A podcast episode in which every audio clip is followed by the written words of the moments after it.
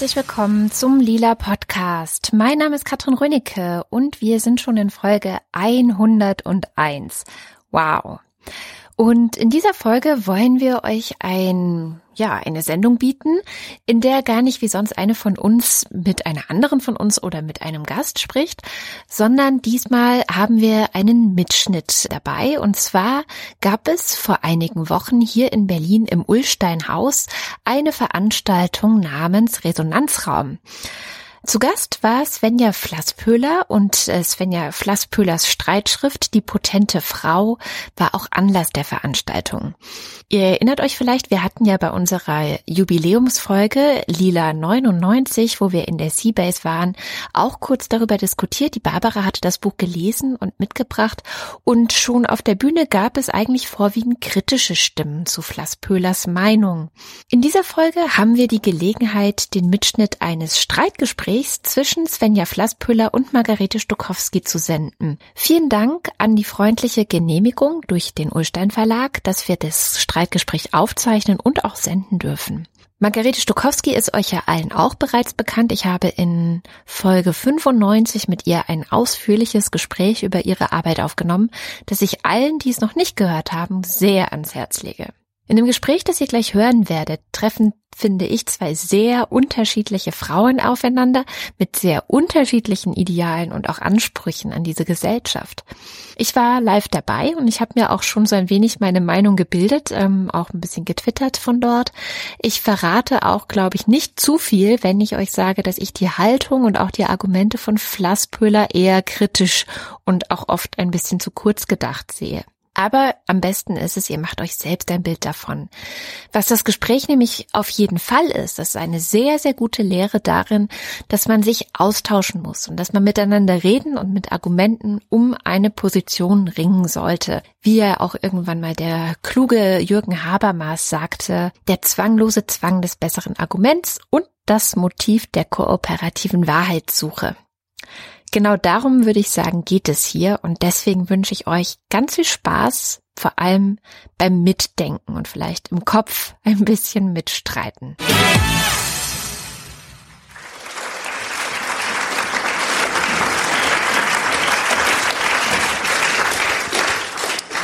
Ja, schönen guten Abend. Schön, dass Sie alle da sind. Die potente Frau ist eine Streitschrift. Gestritten wurde sich schon jetzt äh, ziemlich dolle im Internet.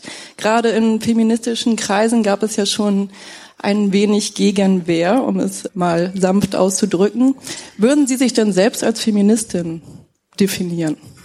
Ja, absolut würde ich auf jeden Fall machen. Ähm, es ist ja auch tatsächlich interessant, wie unterschiedlich die Wahrnehmungen sind. Also ich gehöre ja noch äh, einer Generation an, die äh, auch über E-Mail sehr viel kommuniziert und weniger über Facebook. Und man kann meine E-Mail-Adresse äh, im Netz finden, sehr einfach. Und ich bekomme viele Zuschriften an diese E-Mail-Adresse. Und ich bekomme auch und insbesondere von Frauen sehr viel Zuspruch. Also das heißt, das denke ich schon, die Position, die ich habe, auch zumindest von einigen oder auch vielen als feministisch wahrgenommen wird. Im Buch kommt nun immer wieder die Bezeichnung Netzfeminismus vor, ist mir aufgefallen. Hashtag Feminismus. Äh, genau, mhm. Netz äh, und Hashtag Feminismus. Jetzt würde mich mal interessieren, wie definieren Sie den? Das klingt so ein bisschen, als wäre er eine etwas abgeschottete eigene Form des Feminismus. Naja, also ich meine damit natürlich vor allem drei Hashtags. Also Aufschrei, Nein heißt Nein und MeToo. Das sind ja so die drei äh, prominenten ähm, ja, wenn man so will, feministischen Bewegungen, Initiativen der letzten, der letzten Jahre. Und ich finde, dass diese drei Bewegungen gewisse Gemeinsamkeiten aufweisen. Also natürlich das Medium, ja, aber auch eine, und das hängt möglicherweise oder sicherlich auch mit dem Medium zusammen, einen deutlichen Hang zu einer Generalisierung, zu einer Pauschalisierung und zu einer sehr klaren Aufteilung. Die Aufteilung lautet so, dass die Frau Opfer männlicher Gewalt wird, und zwar strukturell in der Gesellschaft, sexueller, sexualisierter Gewalt wird. Und das halte ich für äh, weitaus zu allgemein und ich folgere eben aus dieser Verallgemeinerung, dass die Frau auf diese Art und Weise in eine, sich selbst in eine Opferposition festschreibt, die sie nicht mehr hat. Nicht in dieser strukturellen Form. Darf ich damit fragen? ganz kurz nur, damit äh, ganz kurz nur, ich negiere natürlich überhaupt nicht, und das ist ganz wichtig, das direkt am Anfang zu sagen, Entschuldigung, dass es selbstverständlich immer noch Frauen gibt, die Opfer sind. Ne? Es gibt Gewalt, äh, gegen die sich Frauen nicht wehren können. Es gibt körperliche Gewalt, es gibt Vergewaltigung, es gibt Nötigung. Das gibt es. Aber es gibt auch, und genau darüber, äh, das wird ja eben zentral auch bei MeToo insbesondere verhandelt und auch Aufschrei war ja genau eine solche Situation. Es gibt eben auch Situationen, in denen Frauen durchaus Handlungsoptionen haben. Und dass äh, der von mir sogenannte Hashtag Feminismus da nicht differenziert, das halte ich tatsächlich für keinen klugen Move. Aber die Grundaussage ist ja schon, dass äh, der Hashtag Feminismus die Frau im Opferstatus hält. Mhm. Nun ist natürlich meine Frage, aber ist eine Bewegung wie MeToo nicht eine sehr gewaltige kollektive Gegenwehr? Also man kann sie natürlich auch anders auslegen. Sicher, und das ähm, macht ja auch Frau Stukowski und das machen viele, die sagen, dass das ist der Akt der Selbstermächtigung, dass sich Frauen zu Wort melden. Das ist der Ausdruck von Autonomie, dass sich Frauen zu Wort melden, dass sie aufmerksam machen auf, auf diese Struktur, auf diese, so wird sie ja genannt, patriarchale Struktur. Das halte ich aber wirklich für schwierig, diese Annahme, nämlich was ist daran Selbstermächtigung, wenn ich in Situationen, in denen ich mich wehren könnte und zwar ohne Gefahr zu laufen, jetzt äh, körperlich misshandelt zu werden oder sonst irgendwas, Warum, dass ich in diesen Situationen, und das verbindet ja ganz viele Situationen, die geschildert werden, dass diese Frauen strukturell, da gibt es eine Struktur, ähm, auffällig passiv bleiben, nicht reagieren, man könnte sogar fast manchmal sagen, reaktionsarm sind oder auch nur naiv. Und dann aber hinterher MeToo zu twittern, da würde ich sagen, das ist nicht die Art von Feminismus, die ich jetzt meiner Tochter mit auf den Weg geben will, ja, dieses ähm, halt still und beklag dich hinterher, das ist nicht das, was ich mit Potenz meine. Ja, ich würde aber vorher was fragen wollen. Und zwar, was ich interessant fand an dem Buch, ist, also der Hashtag Feminismus ist ja die Figur, gegen sich, den sich das richtet. Und es wird aber immer nur über ihn gesprochen und er kommt nicht selbst zu Wort. Das heißt, die Vertreterin dieser vermeintlich einheitlichen Bewegungen werden nicht zitiert oder benannt. Bin ich auch Hashtag Feministin? Naja, also zum Zitieren. Ich hatte tatsächlich in einer ursprünglicheren Version, hatte ich Zitate, ähm, auch von einer äh, Maybrit äh, Illner Sendung, wo ich mit Frau Anne Witzurek saß und wo wir uns einen gewissen Schlagabtausch geliefert hatten. Ich habe noch andere Hashtag Feministinnen zitiert, fand das dann aber ich fand das dann sehr anklagend und äh, ich fand das sehr, mh, sagen wir mal, zu persönlich.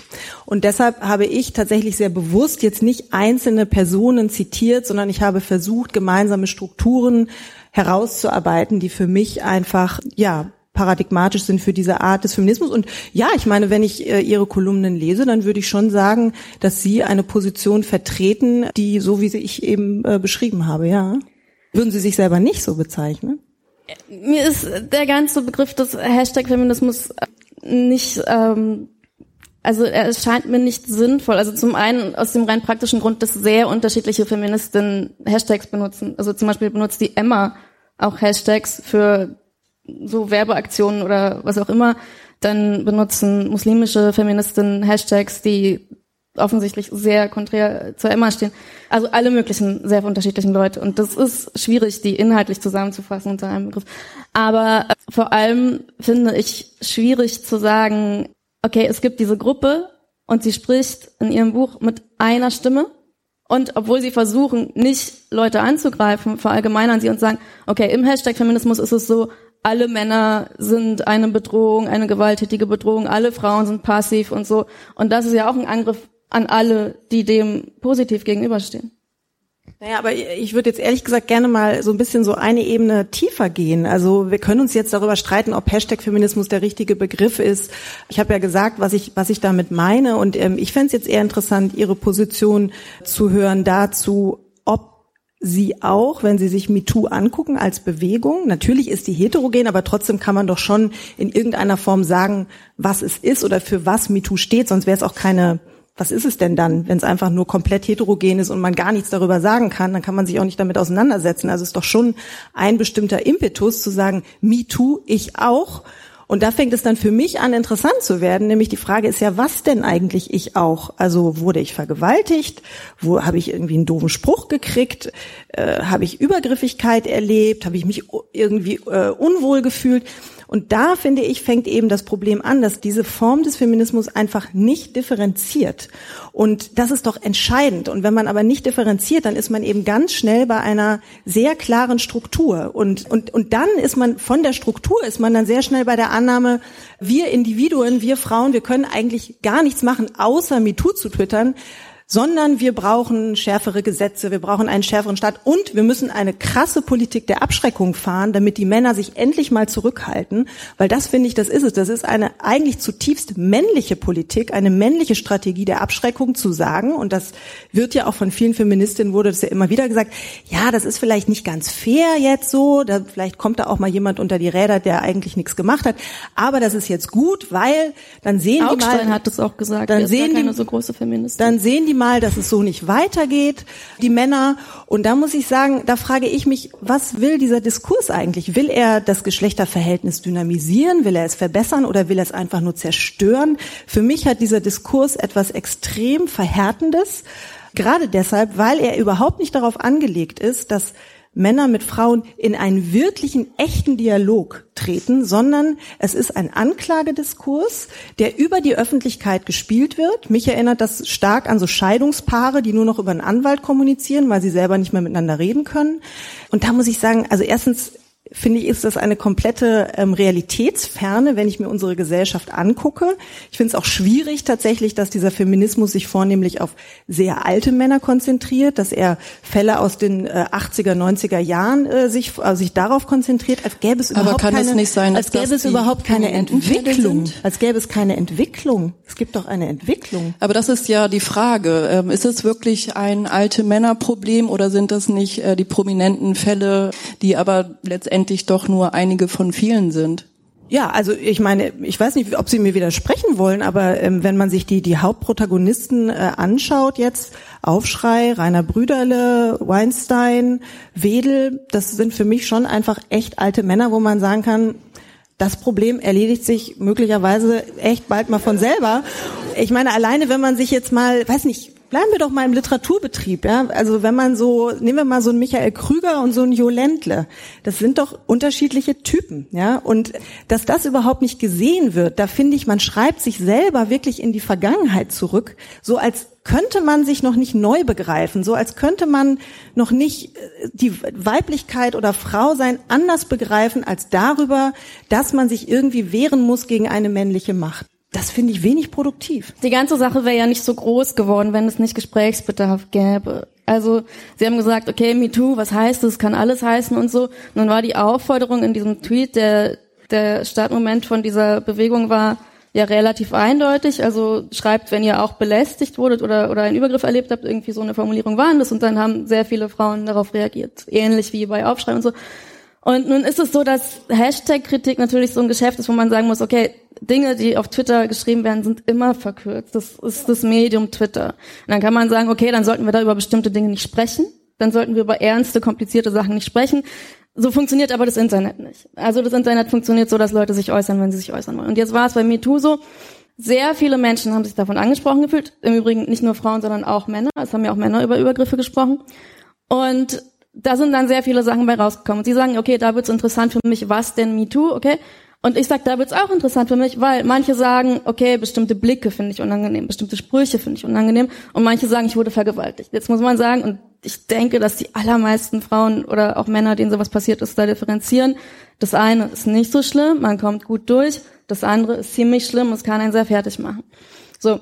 Was wir aber daran sehen, ist, dass Leute das Bedürfnis haben, über diese Fälle zu sprechen, die sich auf einer Skala anordnen, die teilweise so ist, dass man denkt, ja, okay, schwamm drüber, und teilweise so, dass man dadurch sehr traumatisiert wird oder was auch immer. Und das sind nicht Fälle, wo man sagen muss, okay, manche davon sind schlimm, über die können wir reden, da müssen Leute verurteilt werden, da muss es Prozesse geben. Und manche, okay, das ist euer persönliches Pech, da müsst ihr einfach mal euch zusammenreißen und drüber hinwegkommen und so weiter geht's, starke Frau. Und das halte ich für eine falsche Sichtweise, sondern gerade an dieser extremen Varianz der Fälle, die aufgezeigt wird, kann man sehen, dass das alles miteinander zusammenhängt und dass es nicht so ist, dass eigentlich, okay, es gibt ein paar tatsächliche Opfer und dann gibt's halt Frauen, die sich irgendwie blöd anstellen und dann irgendwie nur, nachdem ihnen was passiert ist, irgendwie blöd mit dem Handy rumtwittern und eigentlich könnten die auch stärker sein. Das finde ich ehrlich gesagt auch. Ähm Aber würden Sie das nicht so sehen, dass also wir können ja mal diesen WDR-Fall mal ganz kurz nehmen. Ja, da, da ist also eine Volontärin, die ist sehr gut befreundet mit ihrem mit ihrem Vorgesetzten. Also die verstehen sich irgendwie gut. Dann gehen die abends essen, gehen was trinken Irgendwann wird auch, werden auch so ein bisschen so über Sexualfantasien wird gesprochen. Dann lädt der Herr sie ein, zu, also genau, über die offene Ehe des, des Herrn wird gesprochen. Dann lädt er sie ein zu sich nach Hause. Sie wundert sich dann, es ist ein Fall, der in der SZ geschildert wurde, ne? Sie wundert sich dann aber, dass Mann und Kinder gar nicht da sind. Hör, wieso jetzt nicht? Dann irgendwann später sind sie zusammen in einem Hotel beruflich und verstehen sich wieder hervorragend, trinken irgendwas. Und nachts um drei oder was weiß ich wann kommt eine SMS, sowas wie komm doch auf mein Zimmer Nummer sowieso. Und was macht die Volontärin? Sie macht ihre Zimmertür auf, geht raus, geht in Zimmer 310 und dann wundert sie sich, dass der jetzt gar nicht mit ihr über ihre Arbeit reden will. Das ist ja komisch. Ja, und da muss ich wirklich sagen, und der Mann ist freigestellt worden, ne? Also der arbeitet im Moment nicht mehr für den WDR. Und da muss ich wirklich sagen, man kann Frauen nicht Entschuldigung, vor ihrer eigenen Naivität schützen. Also sozusagen für rechtliche Gleichberechtigung, ja, da, dafür muss das Gesetz sorgen, dafür muss der Staat sorgen. Aber für die faktische, da müssen schon auch die Individuen was machen und auch die Frauen. Und ich würde sagen, indem man wirklich ernsthaft behauptet, der hat mich jetzt sexuell belästigt und äh, ich bin dem ausgeliefert, das finde ich, und das meine ich mit, mit Infantilisierung. Da macht man sich wirklich zum Kind. Und wenn ein Staat tatsächlich ernsthaft meint, er muss jetzt diese Frauenkinder schützen, dann also weiß ich nicht, wie das so weitergehen soll mit so einer liberalen Demokratie. Ja, also das sieht man im Kunstbereich ja sehr schön, dass da irgendwie Bilder abgehängt werden, Ausstellungen verboten werden äh, und so weiter. Und das finde ich ist eine Schieflage. Ich sage nicht übrigens noch mal ganz kurz, ja, ich sage nicht, dass man Situationen, die man als unangenehm empfindet oder als Belästigung empfindet, so von wegen ja komm, scheißegal, äh, muss man halt irgendwie durch. Das sage ich nicht. Natürlich kann man sich wehren, aber man kann sich wehren. Man kann sich manchmal wehren, man ist auch manchmal naiv und dieser Fall von WDR ist ja lustigerweise, also Sie bringen ihn als Beispiel für, wie wahnsinnig dumm sich manche Frauen anstellen. Jan Fleischhauer hat ihn in seiner Kolumne auch groß ausgebreitet, so, ja, was denkt die denn? Und dann kommt die da hin und dann steht da irgendwie so eine Liege und denkt die jetzt, die machen eine Arbeitsbesprechung, huhu, ist die blöd. Nun ist es aber so, dass es unter MeToo tausende Fälle gab, ja. Und man kann sich natürlich die Fälle raussuchen, wo man sagt, ja, da hat sie sich irgendwie dämlich angestellt, huhu, was denkt sie? Natürlich will er ficken. Aber es gibt halt auch andere Fälle. Es gibt Fälle, wo Frauen ihren Job verloren haben, nachdem sie sich beschwert haben. Und zwar nicht wenige. Es gibt Fälle, wo Frauen sich nicht getraut haben, was anzusprechen, weil sie wussten, es wird ihnen vorgeworfen, dass sie nur lügen. Und zu behaupten, irgendwie die Demokratie stürzt ein oder ich weiß nicht, Kunstfreiheit ist gefährdet und so, weil man einen. Stimmt aber. Die Kunstfreiheit ist gefährdet, das sehe ich, das sehe ich durchaus so. Ja, sehe ich nicht so. Also, ich weiß nicht, aber es passieren ja, naja, gut. Es, es passieren halt ja, es passieren ja Dinge. Ja, da haben sie Bilder aus dem Museum rausgetragen und so und was weiß ich. Jetzt ist es aber nun, also es gibt diese Fälle, aber es ist überhaupt nicht so, dass irgendwie, ich weiß nicht, die Museen die wären ja leer, wenn man plötzlich keine nackten Frauen mehr zeigen dürfte oder so. Also ich meine, es wäre Umzugswagen unterwegs noch und nöcher und das passiert nicht. Es gibt also hier und da irgendwelche Fälle, das ist genau wie mit den US-Unis, wo dann irgendwelche Klassiker nicht mehr gelesen werden und dann heißt es, oh Gott, die Leute verblöden, die dürfen jetzt nur noch irgendwie schwarze, vegane, queere Leute lesen und und so. Dabei gab es nur an irgendeiner Uni einen Fall von irgendeinem Seminar, wo die Leute durchgedreht sind. Das muss dann herhalten dafür, dass die Demokratie einstürzt. Ich schnall's nicht. Ich sehe das anders, aber ähm, vielleicht aber noch mal ganz kurz zu diesem, was Sie vorhin gesagt haben: Frauen verlieren ihre Jobs oder könnten ihren Job verlieren und so weiter da ist man natürlich wirklich an einem sehr heiklen Punkt. Es wurde ja äh, immer wieder auch sehr, also oft gesagt, ja, wenn, wenn Frauen gerade von Vorgesetzten irgendwie angemacht werden, angegraben werden, die können sich ja nicht wehren, weil wenn die sich wehren würden oder wenn sie nicht aufs Hotelzimmer gehen, um das Bewerbungsgespräch zu führen, dann kriegen die ja vielleicht den Job nicht oder verlieren ihren Job und so weiter. Und da muss ich wirklich sagen, Entschuldigung, Autonomie ist eben echt nicht so einfach, ja. Man kriegt es nicht geschenkt, sondern Autonomie heißt, dass ich mich in widrigen Situationen traue, selbstbestimmt zu handeln. Das heißt, ich muss Widerstände überwinden, ich muss Risiken in Kauf nehmen. Um, damit sage ich noch nicht, dass das tolle Situationen sind oder dass es in Ordnung ist, aber zu sagen, ich kann ja nicht, weil, also wenn Menschen so in der Geschichte immer gehandelt und argumentiert hätten, dann wäre echt nicht wahnsinnig viel passiert. Mhm. Und ich finde das sehr interessant, weil Sie sagen, ähm, also Sie haben vorhin gesagt, ja, da werden Männer freigestellt, Männer verlieren ihre Jobs wegen Anschuldigungen und so. Das ist schlimm, das gefährdet die Gesellschaft. Aber wenn Frauen Übergriffe thematisieren, ja, kann schon sein, dass sie ihren Job verlieren, aber gehört dazu. Aber das sind doch jetzt, das, das ist, das ist jetzt auch nicht wahnsinnig, Entschuldigung, nicht wahnsinnig differenziert. Das sind doch zwei verschiedene Fälle. Es geht doch äh, vor allem bei diesen, bei diesen Fällen von äh, Männern, also wo Männer wirklich freigestellt werden, es wird ihnen gekündigt, sie werden irgendwie äh, tatsächlich gesellschaftlich einfach komplett vernichtet. Ja, da muss man doch einfach sagen, das sind größtenteils Fälle, die überhaupt noch nicht bewiesen sind, wo jemand noch nicht verurteilt wurde, sondern wo irgendwie, und interessanterweise gibt es jetzt beim WDR übrigens einen zweiten Fall, wo sich jetzt Frauen vor einen Mann gestellt haben, weil sie gesagt haben, das geht so nicht. Ja, da wurde nämlich schon wieder jemand irgendwie anonym übrigens angeklagt, dass er irgendwie sexuell belästigen würde und dann sollte dieser Herr auch freigestellt werden und jetzt haben sich Frauen vor ihn gestellt. Also das heißt, das, das ist doch wirklich was Unterschiedliches, wenn ich tatsächlich dafür, dass jemand irgendwie behauptet, ich sei sexuell übergriffig geworden, dass mir dann gekündigt wird. Also ich habe manchmal das Gefühl, was wir gerade auch erleben, das ist so ein vorauseilender Gehorsam, das ist auch so eine wahnsinnige Feigheit bei vielen, zu sagen, ja, jetzt müssen wir die sofort freistellen, man muss jetzt sofort die Galerien leer räumen, weil wir wollen uns ja nicht den Vorwurf, äh, dem Vorwurf aussetzen, dass wir irgendwie einen Vergewaltiger schützen. Ja, Das finde ich echt gefährlich. Aber ich sehe das auch so, aber ehrlich gesagt, ich kenne einfach nicht so viele Fälle, in denen im Moment in Deutschland Männer ihren Job verloren haben, weil sie anonym beschuldigt wurden. Nee, aber es ist doch, ich meine, wir müssen jetzt nicht in die einzelnen Fälle gehen, aber es ist doch einfach, naja, wieso? Also ich meine, es ist doch schon so, dass einfach Chuck Close, die Ausstellung ist abgesagt worden. Es werden, es werden einfach Künstler wirklich gedisst so ein Dieter Wehl, ich habe jetzt kein wahnsinniges Mitleid mit Dieter Wehl, ja, ich habe auch keine großen Sympathien für den Mann und so weiter. Aber der ist einfach wirklich gesellschaftlich, muss man noch sagen, einfach mal vernichtet.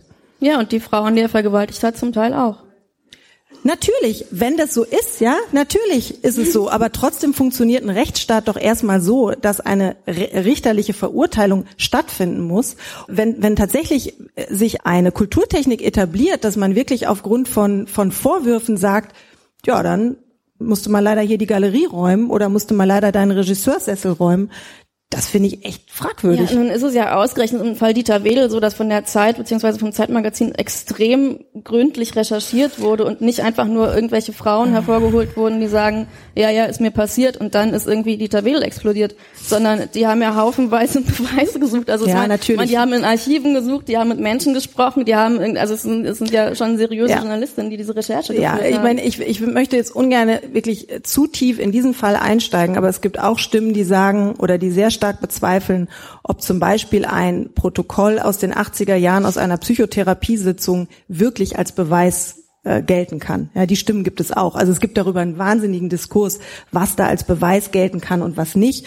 Ähm, wie gesagt, ich will diesen Herrn jetzt auch nicht in Schutz nehmen. Ich habe keine wahnsinnigen Sympathien für den, aber ich muss schon sagen, dass natürlich und das muss man doch auch sehen, ja, dass sich die Zeit zweimal als Titelthema auf dieses Thema setzt, das ist doch nicht, weil äh, irgendwie Giovanni Di Lorenzo so ein wahnsinnig super toller Feminist ist, sondern weil das natürlich einfach der deutsche Harvey Weinstein ist, der plötzlich präsentiert wurde, weil es aufmerksamkeitsökonomisch wahnsinnig toll ist, solche Fälle zu präsentieren, weil leider Gottes sehr viele Leute dann doch ganz gerne lesen, wie eine junge Frau möglicherweise von einem alten Mann im Hotelzimmer, Entschuldigung, flach gelegt, wurde.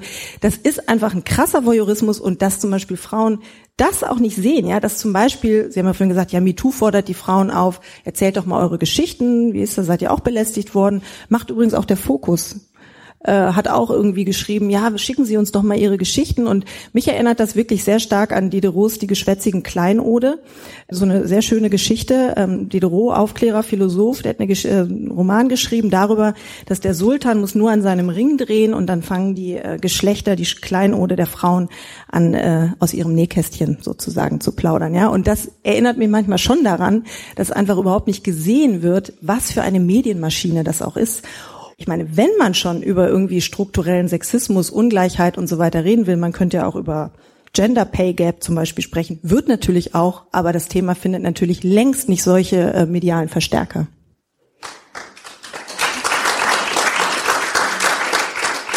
Was ich interessant finde, ist, also man könnte die Sichtweise auf Frauen, die sich zu MeToo äußern, ja auch so formulieren, die nutzen Medien auf ihre Art, die wissen, das ist jetzt gerade ein Thema, deswegen trauen sie sich zu sprechen. Natürlich ist es so, dass Frauen sich jetzt eher trauen zu sprechen als vor fünf Jahren oder so. Okay, die haben gesehen, es gibt eine Chance und so, die sind irgendwie intelligent im Umgang mit Medien. Oder man sagt halt, ja, okay, die springen da irgendwie auf, die sind total blind, die merken nicht, dass sie ausgeschlachtet werden. Also ich wäre eher bei der ersten Sichtweise, wo ich sagen würde, jetzt passiert endlich mal was und Leute trauen sich was, als sofort, wenn Frauen einen Schritt machen, zu sagen, ja, okay, aber die machen halt alles falsch, die benehmen sich irgendwie wie Kinder, die nutzen nur irgendwie ihre Handys, machen irgendwelche Hashtags und das ist ja schon eine Entscheidung, auf welche Seite man sich da stellt. Also was ich in diesem Buch ja versuche, ist zu sagen, dass der von mir sogenannte Hashtag Feminismus einen blinden Fleck hat, dass er nämlich nicht sieht, dass er gewisse patriarchale Denkmuster festschreibt beziehungsweise wiederholt. Und dazu gehört auch, und da bin ich ja überhaupt nicht die Einzige, die das sagt, das sagt auch Mitu Sanyal zum Beispiel, dass es einfach eine kulturhistorisch anerzogene sexuelle und auch existenzielle Passivität der Frau gibt, dass die Frau, und da ist der psychoanalytische Diskurs ja paradigmatisch, im Grunde historisch gesehen sexuell der Spiegel des männlichen Begehrens ist. Ne? Sie ist, sie ist die, deren Sexualität sich übers Nein sagen definiert, kann man schon bei Rousseau nachlesen, die ein Nichts zwischen den Beinen hat. Diese sexuelle Passivität, die kulturgeschichtlich wahnsinnig festgeschrieben ist und die wir alle irgendwie immer noch in uns tragen, die finde ich, die zeigt sich jetzt in dieser, in dieser MeToo-Debatte gerade darin, dass es viele Situationen gibt, in denen Frauen handeln könnten, in denen sie selbstbestimmt sein, in denen sie auch einen klaren Willen äußern könnten. Und mir scheint es manchmal so, und das bestätigen übrigens auch Sexualtherapeuten, dass Frauen gerade aufgrund dieser Geschichte oft gar keinen richtigen Zugang zu ihrem sexuellen Wollen und Willen haben. Ja, dass äh, Ulrich Clement zum Beispiel, bekannter Sexualtherapeut, sagt, Frauen haben ein einen nicht so direkten, sondern einen extrem verstellten Zugang zu ihren archaischen Fantasien, weil das eben im Weiblichkeitsbild ist, sozusagen, es passt halt irgendwie nicht. Ne? Ist ibä, haben Frauen nicht. Und das ist, das ist doch das, was ich sage, nur zu sagen, guck doch, liebe Feministinnen, guck doch nicht nur auf die Männer und klagt nicht nur die Männer an, sondern guck doch auch einfach mal auf die weibliche Position und guckt, inwiefern sich da möglicherweise diese alten Muster wiederholen und es ist doch feministisch, kann man doch sagen, total progressiv zu sagen, wir arbeiten jetzt auch, auch an uns selber. Wir gucken auch, inwiefern wir möglicherweise bestimmte Strukturen festigen, stärken, in denen wir ein System, das wir kritisieren, selber sozusagen mit hervorbringen und fortschreiben. Ich verstehe ehrlich gesagt gar nicht, was daran so schlimm ist. Oder ich glaube, darin liegt für mich so ein bisschen das Drama von diesem Buch, weil es beginnt ja mit der Frage, was tragen Frauen eigentlich zu patriarchalen Strukturen bei? Also können wir uns nicht auch mal angucken, ob Herrschaft nicht so funktioniert, dass immer nur die einen nach unten drücken oder ob vielleicht die, die unten sind, auch irgendwie was dazu beitragen. Und ich wäre sehr dabei, und das steht unter anderem in diesem Buch, dass das natürlich auch was damit zu tun hat, wie Frauen sich den ganzen Tag über verhalten und so und was sie gelernt haben und so und was irgendwie als normal angesehen wird für Frauen. Und ich sehe auch und ich würde auch zustimmen, dass es große Unterschiede darin gibt, wie über männliche Sexualität gesprochen wird und wie über weibliche Sexualität gesprochen wird und dass da sehr, sehr viel noch zu tun ist. Das Problem ist, es gibt diese MeToo-Diskussion und Aufschrei und so weiter und da gibt es ein sehr konkretes Thema, nämlich Gewalt. Übergriffe, Belästigung und so weiter. Da ist die eine Aufforderung, zum Beispiel bei MeToo, okay, nennt Fälle, in denen euch ein Übergriff passiert ist. Dann nennen Frauen Fälle, in denen ihnen ein Übergriff passiert ist, oder Män Männer nennen solche Fälle. Und dann steht dann, mir ist das passiert, mir ist das passiert, ich wurde so behandelt, mir ist das passiert. Und dann kommen sie mit diesem Buch und sagen, ihr habt ja alle keine positive, aktive Sexualität. Und das ist für mich leider eine Verfehlung des Themas, weil der Aufruf war nicht, okay, nennt doch bitte mal einen Übergriff, der euch passiert ist und was war euer geilster Sex? Ja, das, da wäre was anderes bei rausgekommen, ja, okay. ich schwöre. Ja. Und und das heißt, wenn man in dem Moment, wo Leute über Übergriffe sprechen, sofort umlenkt, ja, aber wie ist denn eigentlich, habt ihr eigentlich selber eine geile Sexualität? Dann wird ein Schwenk gemacht, der in dem Moment falsch ist. Naja, also, ähm, ich finde in dem Fall sogar, da differenzieren Sie mir zu stark. Nämlich Sie sagen, es gibt hier die Gewalt und da gibt es, sagen wir mal, die gewaltfreie Sexualität, die gut ist, die auf wechselseitiger Anerkennung beruht, die gänzlich unambivalent ist und so weiter. Und da muss ich sagen, das ist mir tatsächlich eine zu krasse Trennung. Ja? Nämlich, es ist doch so, dass einfach, also ich würde sogar so weit gehen und sagen, nichts am sexuellen Akt ist einfach nur harmlos, sondern sexuelle Situationen sind immer ambivalent, sie sind immer zwiespältig. Alleine schon der Begriff der Verführung, es wird ja auch immer gesagt, ja, wir sind ja nicht gegen Verführung, wir sind ja nur gegen Belästigung. Aber der Begriff der Verführung, man muss wirklich nur mal Kierkegaards Tagebuch des Verführers lesen. Die Verführung das ist, da steckt das Führen drin. Ich führe einen anderen Menschen dahin, wo er vorher nicht war. Ich wecke in ihm einen Willen, der vorher so nicht da war. Das heißt, die Verführung ist sehr nah an der Manipulation. Darüber hinaus muss man doch einfach sagen, dass es extrem wirklich auch subjektiv ist, was ich als Belästigung wahrnehme und was zum Beispiel nicht. Ja, also es hängt davon ab, ob ich meinen Gegenüber attraktiv finde, ob ich gerade in Stimmung bin und so weiter. Also einfach nur zu sagen, das kann man so wahnsinnig klar voneinander trennen. Also da hätte ich schon mal ein ganz großes Problem mit. Ich würde gar nicht sagen, dass man es immer wahnsinnig gut voneinander trennen kann. Und also beziehungsweise ich würde sagen, es gibt sehr eindeutige Fälle und es gibt Fälle, wo Natürlich. zum Beispiel beide Beteiligten es unterschiedlich sehen, wo der eine dann hinterher sagt, nee, für mich war das einvernehmlich und der andere sagt, nee, das war total schrecklich und so und das gibt es und das gab es auch bei MeToo. Jetzt ist es aber so, wenn man anfängt über Verführung zu sprechen, klar, da ist es so, dass eine Person am Anfang etwas nicht will und am Ende will sie das und irgendwo dazwischen passiert ein Wechsel. Aber ich glaube, man darf dabei nicht den Move machen zu sagen, ja, für die Flirts der einen und für die Verführung der einen und für die, die was davon haben, müssen halt die anderen einen ganzen Sack voller Übergriffe so ein bisschen mitmachen, weil das gehört halt alles irgendwie dazu und ist halt alles wichtig. Was das stimmt nicht. Die allermeisten Leute können schon ziemlich genau unterscheiden, wann sie die Grenzen von jemandem überschreiten und wann es was Einvernehmliches ist.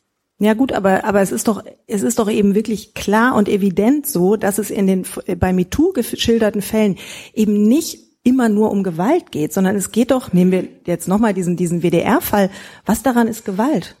Es geht nicht immer um Gewalt, es geht manchmal um Grenzüberschreitung, manchmal geht es um kleine, unangenehme Fälle, manchmal genau. geht es darum, wie mein jemand Gott, das Leben ist halt manchmal auch unangenehm und, so. und da muss ich mich wehren. Also das meine ich nur. Es geht doch nicht immer um Gewalt, ja, sondern es geht doch wirklich auch um Fälle, die, wo ich sage, das, das erlebe ich als unangenehm, das oder vielleicht auch ich habe da was gemacht, das wollte ich eigentlich überhaupt nicht, ja, das gibt's ja auch sehr oft. Aber zu sagen, es geht da immer und überall um knallharte körperliche Gewalt, das ist doch gerade nicht der Fall.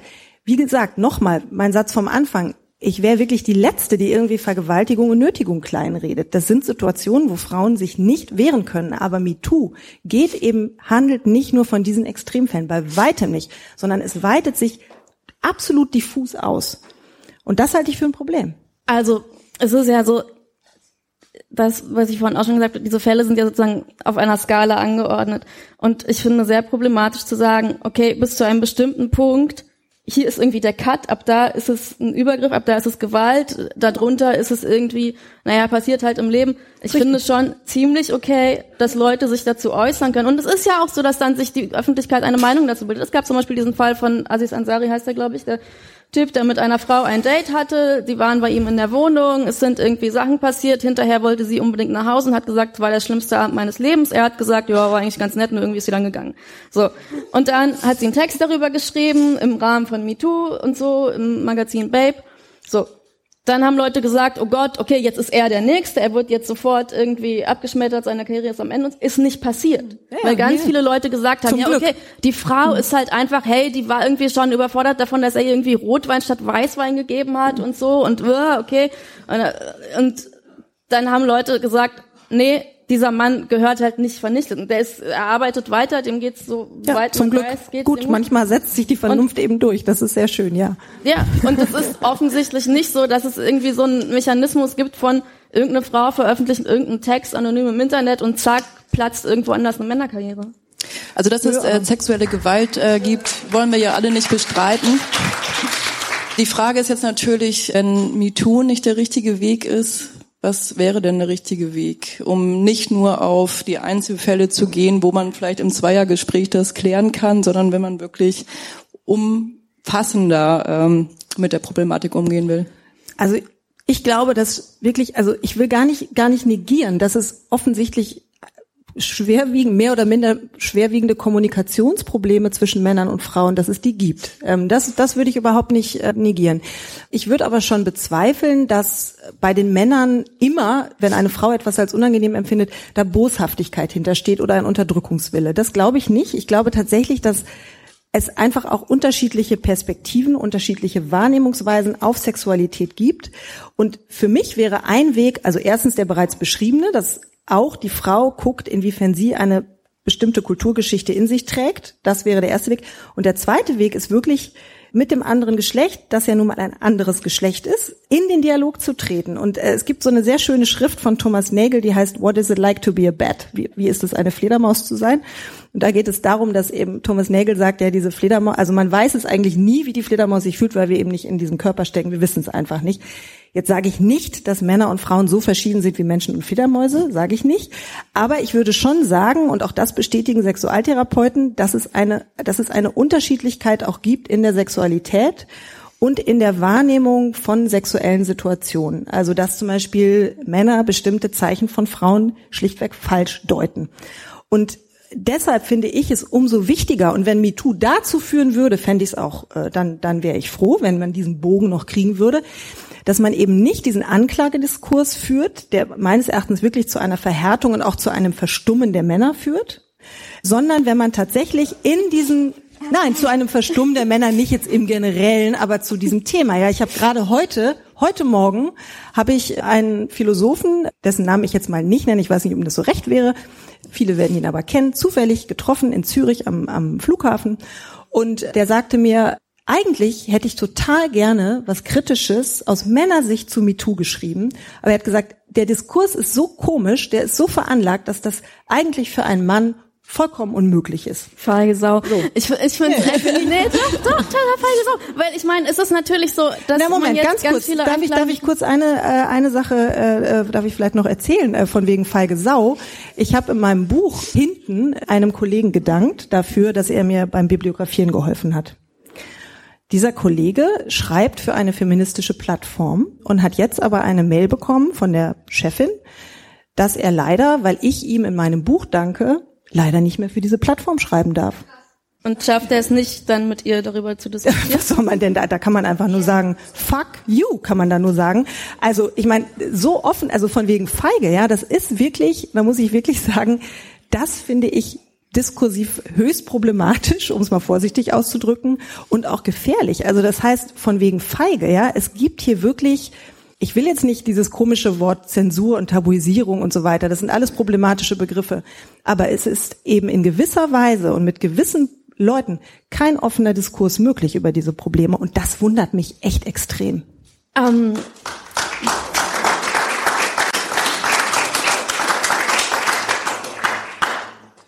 Ja, okay. Ich glaube, es gibt Leute, die auf bestimmte Dinge komisch reagieren und ich finde es auch komisch, dass man nicht erstmal mit ihm redet und sagt, sag mal, was ist denn deine Sichtweise und ist das vielleicht irgendwie zwiespältig oder so.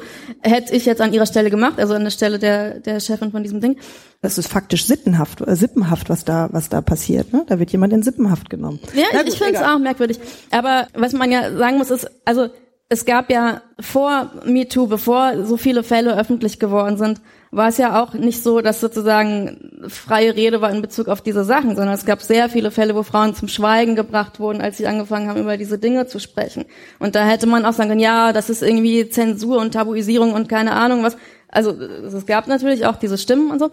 Jetzt zu sagen, dass sozusagen durch MeToo und durch das Sprechen über Gewalt erst so eine konflikthafte Atmosphäre irgendwie entsteht, ist ja auch total schräg. Also weil vorher waren es halt andere Leute, die zum Schweigen gebracht wurden und jetzt gibt es natürlich auch Leute, die überreagieren, aber so sind halt Menschen. Also Menschen sind halt so, dass sie teilweise verrückte Diskussionen führen. Aber ich finde es schwierig dann, wenn man eigentlich, und das ist ja das Lustige, dass wir eigentlich das gleiche Ziel haben, irgendwie, wir wollen, dass Frauen irgendwie ein gutes Leben haben können, so würde ich das mal zusammenfassen. Und irgendwie Männer dabei ja, nicht. Da bin ich vollkommen bei Ihnen. Und wir wählen aber auch Männer aber auch übrigens. Ja, Männer auch. Und, und wir wählen aber irgendwie verschiedene Wege dafür. Und aber das Interessante ist halt, dass man dann in dem Moment, wo anfängt sich was zu ändern, sich halt nur auf die schlimmen und zu naiven und irgendwie blöd gelaufenen Fälle beschränkt und dann sagt, ja, okay, ihr stellt euch halt alle dämlich an, macht es halt mal anders. Hm. Gut, also vielleicht noch ein, ein letztes Wort, ja, also weil, weil das jetzt ja gerade auch so, so anklang. Also natürlich finde ich es gut, wenn Frauen eine Sprache finden und wenn sie eine Sprache finden für schlimmste Gewalt, die ihnen angetan wurde. Und selbstverständlich ist das auch eine Form von Selbstermächtigung. Ich meine, das, äh, ihr Buch zeugt ja auch davon, ja. Also das natürlich ist das eine Form von auch von Potenz. Aber ähm, trotzdem finde ich eben die Art und Weise, wie sich diese Gesamtkonstellation, diese diskursive Gesamtkonstellation entwickelt hat und eben vor allem dieses, es wird über Öffentlichkeit gespielt. Also es wird eben kein, es ist kein, keine direkte Auseinandersetzung möglich. Die Undifferenziertheit, die Generalisierung, das sind alles Sachen, die wir jetzt, glaube ich, äh, ziemlich ausführlich auch besprochen haben, wo ich sagen würde, man sollte doch darüber nachdenken, ob das die richtige Form ist, um etwas zu erreichen, was ich ja auch prinzipiell unterstützen würde, nämlich, und das wäre mein Ziel, dass sich die beiden Geschlechter in einer, in ihrer jeweils eigenen Potenz begegnen können und dass man aus dieser, aus dieser Verdinglichungslogik herauskommt. Und was ich nur gerade beobachte, ist, dass sich die Verdinglichungslogik so ein bisschen umdreht. Also, dass eigentlich jetzt gerade, finde ich, eben eine, eine zutiefst männliche Strategie gefahren wird, wenn äh, der Mann sozusagen festgeschrieben wird, in Frankreich heißt es ja auch, klagt ein Schwein an, auf ein tierisches Verhalten und, und tatsächlich einfach ja, kein offener, kein dynamischer Dialog äh, möglich ist. Also ich lehne eine Verdinglichung konsequent ab, egal ob es Frauen oder Männer betrifft. Verdinglichung ist scheiße. Aber was daran ist die typisch männliche Strategie? Verdinglichung. Ja, das waren ja jetzt mal jahrhundertelang waren es natürlich die Frauen. Das, die Frau war das Objekt. Äh, die Frau wurde unterdrückt. Selbstverständlich haben wir diese Geschichte. Ja, das ist natürlich Mann, Subjekt, Frau, Objekt, Mann, Natur, Frau, Kultur und so weiter. Das kennen wir ja alles. Und äh, jetzt sind wir irgendwie in einer Situation, wo wir rechtlich gleichberechtigt sind, faktisch aber noch nicht. Ganz offensichtlich gibt es da Ungleichgewichte, Machtstrukturen. Aber nochmal, für das Faktische sind die Individuen maßgeblich mitverantwortlich, hauptverantwortlich. Sollte das Schlusswort sein, oder? Das war tatsächlich so ein bisschen das Ende der Diskussion. Es ging dann noch in die Fragerunde im Publikum und ich habe mal zwei Fragen rausgepickt, die ich eigentlich ganz gut und spannend fand und die ich noch mit hier reinnehmen wollte. Das erste ist eine Frage von einem jungen Mann an Svenja Flasspöhler. Ich habe mich gefragt, Frauen sollen nicht passiv sein, haben sie gesagt, oder sollen sich so gut wie möglich wehren. Da stimme ich hundertprozentig zu. Aber als ich das Buch gelesen habe, hatte ich nur ein ganz kleines bisschen das Gefühl, dass so ein bisschen das Recht abgesprochen wird, dass die Frau in dem Moment vielleicht nicht weiß, was sie tun soll. Also ich finde, es ist es, die Aber Frau, welche, welche Situation meinen Sie jetzt? Sagen Situation, Sie mal ein Beispiel. in der die Frau potenziell in Gefahr sein kann und wo sie danach Hashtag MeToo schreiben, äh, schreiben würde und was auch immer dann ihre Geschichte Aber sagen Sie doch mal wirklich ein ganz konkretes Beispiel. Meine Freundin hat mir vor ein paar Tagen erzählt, dass sie nicht mehr zu ihrem Italienisch-Sprachkurs gehen möchte, weil ihr Italienischlehrer sie jedes Mal belästigt, indem er ihr vor der versammelten Mannschaft irgendwelche Fragen zu ihren Klamotten stellt. Und da ist bei mir als erstes auch aufgekommen, so, ja, da musst du dich wehren, da musst du schreien und so. Und sie hat gesagt, ich, ich kann es in dem Moment nicht. Es tut mir leid. Und dann, ja, sage ich schon so, ja, dann deine Mutter, wer auch immer, hätte dir das beibringen müssen, was auch immer. Aber ich, ich weiß nicht, wer, wer ist hier irgendwer, irgendwer hätte, der Vater, irgendwer hätte es beibringen müssen. Aber im Endeffekt fände ich es dann trotzdem erstmal nicht schlimm, wenn sie um diese, was auch immer sie da in sich hat, vielleicht sogar so eine Art von Schuld, die, ich, die sehr komisch kommt, dann Hashtag MeToo irgendwo hinschreibt. Sie muss ja nicht mal in ihr Tene, also ihn mit Namen zu nennen, weiß ich nicht, ob das wie moralisch verwerflich oder auch nicht das hm. ist, aber ich habe das Gefühl, dass es okay ist, wenn sie dann irgendwas tun möchte. Wenn das Hashtag MeToo ist, dann ist das, finde ich, erstmal wertfrei zu betrachten mit einem Schulterklopfen an sie, genau, weil sie sich ich, getraut ja, hat. Ja, und, und nichts anderes als das. Und das, und das, ich finde schade, wenn das so, und das ist dann sehr undifferenziert allgemein gesagt wird, grundsätzlich würde ich erstmal gucken, ob man sich wehren kann und danach kommt eventuell Hashtag MeToo. Und das finde ich super, super schade, weil als erstes ist es also, wichtig, dass zum Beispiel meine Freundin hat jetzt nicht mhm. Hashtag MeToo gemacht oder dahingeschrieben, aber dass sie verdient, dass sie nicht weiß in dem Moment, was sie tun soll. Na gut, ja. also selbstverständlich gibt es diese Situation und die gibt es ja auch in noch viel Das ist wahrscheinlich die, die es jedes Mal, also das ist wahrscheinlich genau, die. Gibt, genau, das ist eine, ja. ist ja jetzt gut, jetzt haben wir mal so einen ganz konkreten ja. Fall, ja. Und dann kann man, ich finde, es gibt so zwei verschiedene Weisen, damit umzugehen. Entweder man sagt, seht ihr, die Frau kann sich nicht wehren, die die ist halt einfach in dieser Situation total verunsichert, die ist schwach, aus welchen Gründen auch immer, sie kann es halt einfach nicht. Oder man sagt, ja, sie konnte es in dieser Situation nicht, aber es kommt darauf an, dass sie es können sollte. Ja, und ohne jetzt irgendwie so dazustehen, wäre mein Impuls zu sagen, wir müssen versuchen, nicht die Frau sozusagen immer festzuschreiben in diesem, ja, sie ist ja, sie ist ja zu schwach, sie kann es doch nicht, sondern zu sagen, du bist in diesem Augenblick zu schwach, aber beim nächsten Mal machst du es anders. Das heißt also, das, das finde ich ist der Punkt. Und ich habe bei diesem, bei der Dynamik, die sich jetzt entwickelt, habe ich wirklich das Gefühl, dass immer wieder gesagt wird, ja, aber es gibt ja, natürlich, es gibt auch traumatisierte Frauen. Es gibt auch die berühmte Angststarre, dass Frauen, die traumatisiert sind, sich in bestimmten Situationen nicht verhalten können und dann Sachen mit sich machen lassen, die sie eigentlich nicht wollen und so weiter. Das gibt es alles. Das würde ich auch nie negieren. Aber auch da gibt es ja zwei verschiedene Weisen. Entweder man sagt, es gibt diese Frauen, die sind traumatisiert, die können einfach nichts machen und es bleibt auf ewig so. Oder man sagt, ja, es gibt diese Fälle, aber wir versuchen auch diese Frauen in die Potenz zu bringen. Mein Ansatz, würde ich jetzt sagen, ist, die, ist der dynamisierende Ansatz und das andere ist einfach ein Festschreiben. Darf aber, ich dazu ergänzen, dass gerade bei MeToo ist doch das Schöne, dass die extreme Masse an Fällen, die es da gab, viele ermutigt hat, auch wenn es anonyme Fälle waren, wo gar nicht ein Täter irgendwie konkret beschuldigt wurde und wo auch gar nicht klar war, wer da genau spricht, es trotzdem für viele Leute einfach ermutigend war zu sehen, okay, es geht ganz, ganz vielen Leuten ähnlich wie mir. Und da würde ich sagen, ist es relativ egal, ob da sich Leute hinstellen mit Gesicht oder nicht. Ich meine, manchmal ist es für Leute wichtiger, sich identifizieren zu können oder zu denken, ah wow, diese starke Frau hat auch diesen Scheiß erlebt oder so. Aber gerade bei MeToo war doch sagen die Wucht der reinen Menge von Fällen für viele Leute ein Auslöser zu sagen, okay, es ist schon krass und ich bin nicht einfach nur verrückt, wenn ich mich über irgendwas beschwere, sondern es ist vielleicht tatsächlich ein riesiges Problem. Gut, wir, wir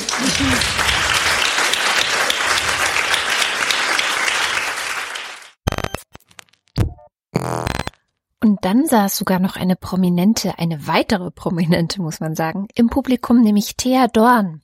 Eine ja, Krimi-Autorin, viele kennen sie vielleicht auch aus dem Fernsehen, äh, als Moderatorin, die wohl mit Svenja Flasspöhler befreundet ist und die auch was zu sagen hatte. Ähm, ich möchte ein Bild reinwerfen, was vielleicht hilft, um das Unbehagen, das ich mit Svenja Flaschpöhler teile, an der MeToo-Debatte zu veranschaulichen.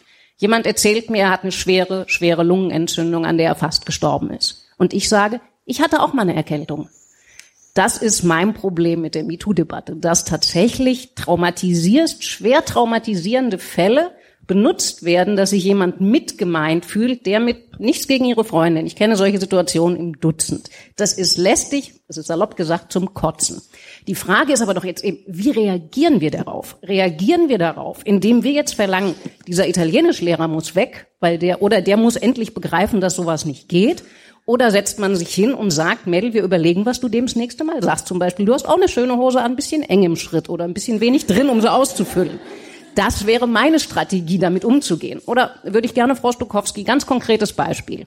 Wir wissen, dass an einer gewissen Musikhochschule in München ähm, es hoch herging. Da sind nun Urteile gefällt worden. Und ich weiß von anderen Professoren, die an Musikhochschulen arbeiten, dass da im Augenblick heftig diskutiert wird, ob man nicht sämtliche Übungszimmer, also für die, die keine Musikhochschulen kennen, es kommt eben zu sehr viel Einzelunterricht, weil der Instrumentalunterricht das mit sich bringt, ähm, dass man anstatt quasi Lehrgänge zu machen, wie gehe ich mit grapschenden, übergriffigen Professoren um, fordert man, dass sämtliche Übungsräume Glastüren kriegen, damit permanent geguckt werden kann, was da passiert. Finden Sie das eine richtige Maßnahme? Finde ich überhaupt nicht schlimm. Also ich sehe nicht, dass das irgendwie, also was ja dann immer gesagt wird, irgendeine Zensur, Totalitarismus, keine Ahnung, sehe ich nicht. Sie möchten permanent beobachtet werden können bei dem, was Sie tun. Das finden Sie gut. Wenn ich Flöte übe, ist okay. Ich glaube, Sie haben noch nie Flöte geübt. Also, ich glaube, Sie haben noch nie Flöte geübt, wenn Sie das so sehen. Zum Beispiel der Vorgang des Singens ich oder ein Geigespiel. lange Flöte gespielt. Ich, nee, aber ich finde es tatsächlich, ich finde es nicht schlimm, wenn dafür dann Fälle verhindert werden, wo Leuten Gewalt angetan wird. Ich aber nicht besser, sozusagen das, was ich eben kurz skizziert habe, in solchen harmlosen Fällen. Zu sagen, also wenn es noch nicht mal gelingt, mit so einem Unsinn redenden Italienischlehrer klarzukommen. Ich sage, Frauen, wie soll denn dann was aus euch werden, wenn ihr noch nicht mal damit klarkommt?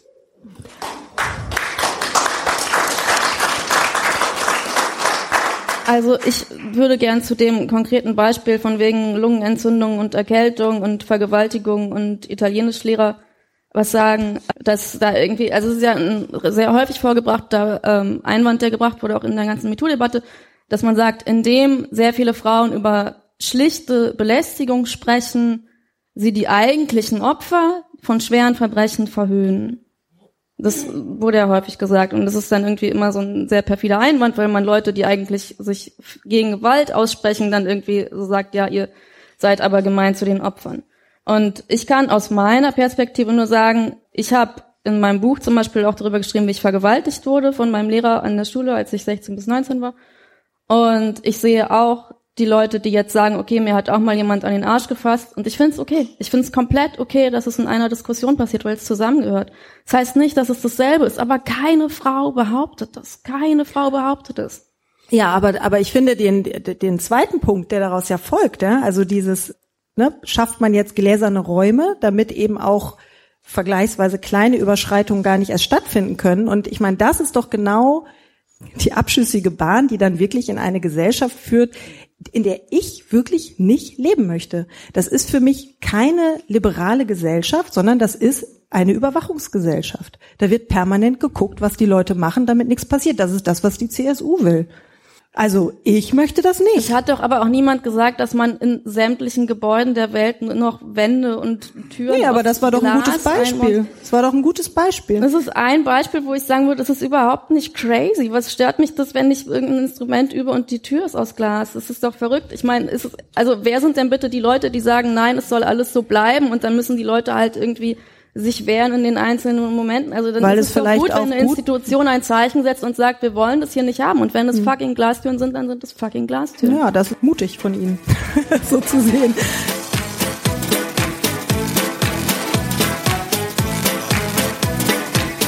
Das waren Margarete Stokowski und Svenja Flasspöhler im Resonanzraum des Ullstein Verlages. Moderiert von Juliane Rump vom Libertin Magazin. Ich bin natürlich wahnsinnig gespannt, was ihr jetzt für Gedanken im Kopf habt. Schreibt uns das doch bitte unbedingt in die Kommentare auf lila-podcast.de oder schickt uns eine Mail an podcast.fraulila.de. Wenn euch der Lila Podcast gefällt, dann unterstützt ihn doch, indem ihr anderen davon erzählt, im echten Leben oder auch in den sozialen Netzwerken. Uns gibt es inzwischen übrigens auch auf Spotify und bewertet uns doch gern auf iTunes. Das erleichtert es anderen, uns zu finden. Wer unsere Arbeit direkt unterstützen will, der schickt uns eine kleine Spende über Steady, Patreon oder PayPal. Alle Infos dazu findet ihr auf lila-podcast.de slash spenden. Der Lila Podcast ist eine Produktion von Haus 1. Weitere Informationen findet ihr auf haus1.fm.